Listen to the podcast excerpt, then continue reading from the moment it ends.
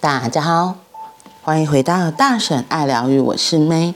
今天的爱、自由与单独，我们要继续来说第十章：性压抑是问题根源。性压抑、禁欲是人类被奴役的根本形态。除非性是自由的，否则人无法自由。除非他的性能量自然的成长，否则人不可能真正自由。第一则，假如你想操控一个人，必须让他越虚弱越好。教会或政客若要掌控你的话，他们就必须想办法让你处于没有力气的状况。最好的方式，莫过于不让你有爱的自由。爱是一种滋润。现在的心理学家发现，如果一个孩子没有人爱的话，他将会蜷缩在自己的世界里，变成一个没有力量的人。你可以喂他喝奶，给他吃药，你可以给他所有的东西，就是不给他爱。不要抱他，不要亲他，不要将他抱进你温暖的胸怀。那个孩子就会越来越虚弱，他死亡的机会将比存活的几率还高。这是怎么回事？为什么会如此？只是拥抱、亲吻，给他温暖，这样既能让孩子感受到滋养，他觉得自己被接受、被爱、被需要，于是他感觉到自己的价值，那令他觉得。自己的生命有某种意义。现在的情形是，在孩子还小的时候，就让他挨饿，我们不给他所需要的爱。接着，不允许年轻人相爱，除非他们结婚。人在四十岁的时候，第二性征就成熟了，但是念书却还得花上他们十年的时间，等他们二十四岁。二十五岁的时候才拿到学士、硕士、博士的学位，他们被迫无法经验爱。性能量在接近十八岁时会来到高峰，男人的性能力不会比这时候更强，女人所拥有的高潮不会比十八岁左右所经验到的高潮更令人心醉神迷。然而，我们强行将男孩与女孩分开。不允许他们做爱，横阻在他们之间的整个机制，包括警察、法官、校长，他们全都站在中间，只为了阻扰女孩去找男孩，或女孩去找男孩。为什么？为什么必须这么大费周章？他们想阉掉公牛，制造阉牛。十八岁的时候，正是你性能量。爱的能量的巅峰。等你结婚时，你已经二十五、二十六、二十七岁，而且结婚的年龄有越来越高的趋势。文化越高的国家，人们就要等越久，因为你必须学更多东西，你必须找到工作，这个那个许多的事情。等你结婚的时候，你的能量。几乎就要走下坡了，那时候你才去爱，但那时的爱不可能炙热如火，你永远达不到令你消融的沸点，爱只是温温的。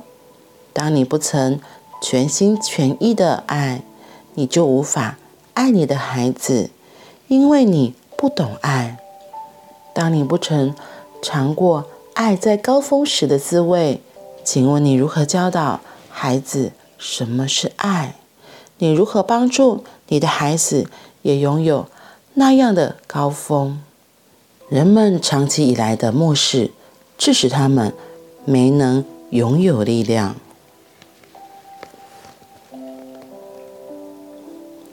如果我们不知道爱是什么，我们的确没有办法给出同样的东西。就像我，我这个年龄，我这个年龄的父母亲，他们刚好处在于台湾经济起飞的那个年代，所以他们全心全意都在赚钱，为了基本的生存打拼。所以那时候他们觉得爱我们的方式就是他们认真努力的工作，然后给予我们好的物质生活。因为在他们那个年代小的时候，为了物质就是已经非常非常辛苦，所以对于他们来说，能够满足基本的生理需求，就是吃东西，能够填饱肚子，就是最重要的。所以他们会觉得那样子就是爱，所以他们也用那样子的方式来照顾我这一代。嗯，我印象很深，小时候真的是有什么好的奖励，就是父母亲都会说，那我们就去吃一顿好吃的，或是买什么饼干零食给我们，就是最棒的奖励了。那到我这个年代又不太一样了，就是所以每个人的给爱方式不同，那都是因为他学到了什么叫做是爱的。什么叫做在他的心中，什么样叫做爱的感受，他自然而然也才能够给出去那样子的品质。所以今天有说到关于爱这件事情，其实，在我们十八岁的时候，我们的性能量是到达巅峰的。可是因为我们在那个时候，可能社会的教条啊，你一定要结婚才可以有性行为啊，你要单一伴侣啊，或是有很多很多的框架。你还太小啊，不可以啊！你要上大学之后才能交男女朋友，你要大学毕业之后出社会才可以交男女朋友，就是这些很多的制约，让我们错过了所谓的十八岁在最精华的时期。他这边提到的就是性能量高峰的时候。可是我觉得，或许我们真的错过了所谓那十八岁的状态。那现在的我们又可以做的是什么？像我自己觉得我还蛮幸运的，因为我上了探索课程之后，对于自己、对于爱的这些诠释有了不一样的看法，有了不一样的看见，也慢慢理解为什么父母亲他们给爱的方式是那样，因为他们觉得的爱就是那个方式。像我刚刚前面讲的，给我们肚子吃饱，我们做我们我们可以学我们想学的，这就是他们的爱。然后到我。我就想说，那我怎么样爱我的女儿？我就会问问自己，我希望、渴望怎样被对待？如果我还在小的时候，因为我印象很深，就是我是家里的老幺，所以已经有哥哥姐姐在前面。然后你看哦，那个年代父母亲要养三个小孩，其实真的是非常的辛苦。然后妈妈那时候也在家顾我。我印象很深的是，他们就会说我小时候很乖，因为就是我除了真的是尿布湿了，或是真的肚子饿了才会哭，不然就是真的是非常好带的一个小孩。那对我而言，为什么会这样？其实也是为了基本的生存啊。我不哭不闹，是可能因为我觉得我哭闹了之后，还是没有人会来抱我啊。因为妈妈那时候真的为了工作太忙碌了，所以我自己当了妈妈，我生了女儿之后，我也好奇，那我怎么样对待我的女儿？我就很喜欢抱她，因为有时候，特别是她在更小、更小的时候，我都会想说：诶，我如果小时候我这样好好的被抱着，小时候好好的被这样子爱着，就每次在抱着她，也像在抱小时候的自己一样，把小时候觉得缺憾没有满足的，透过他，跟着他，宠着他，爱着他，也像是爱着小时候的自己，我的那个内在小孩。所以，对于我们的宝贝孩子们，有时候如果真的说不出话，就抱抱他们吧，抱抱他们，他们也会感觉到被支持。